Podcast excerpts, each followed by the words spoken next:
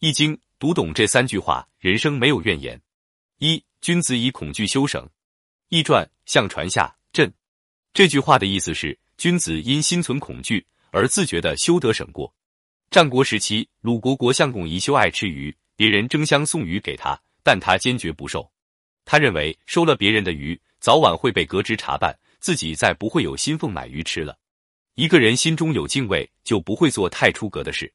心中多了这份敬畏，我们就能更好的约束自己，善待别人。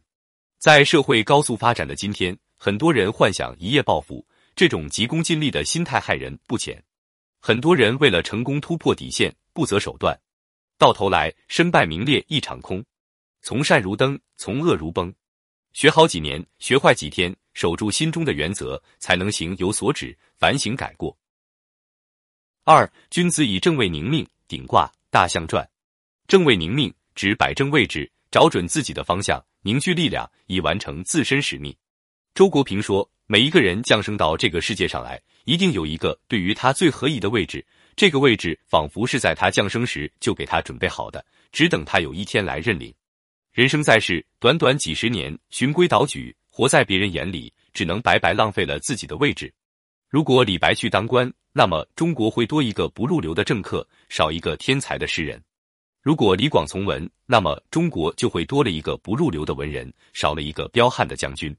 人生一世，一定找到自己的位置，努力活出自己，找到你自己，成为你自己。一个人年岁渐长，却没有一天为自己活过，那么他的一生到底为谁活着呢？三水火未己，物不可穷。易经未济卦。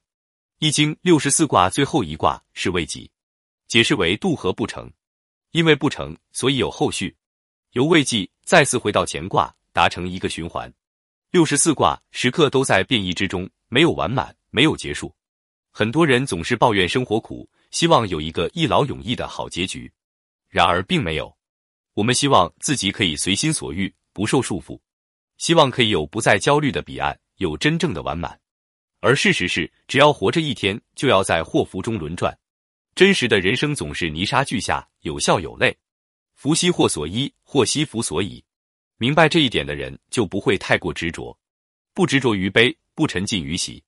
所以，看透事情的人都带着一份独特的平静，因为他们知道事情还远没有结束，一切都将是过眼烟云。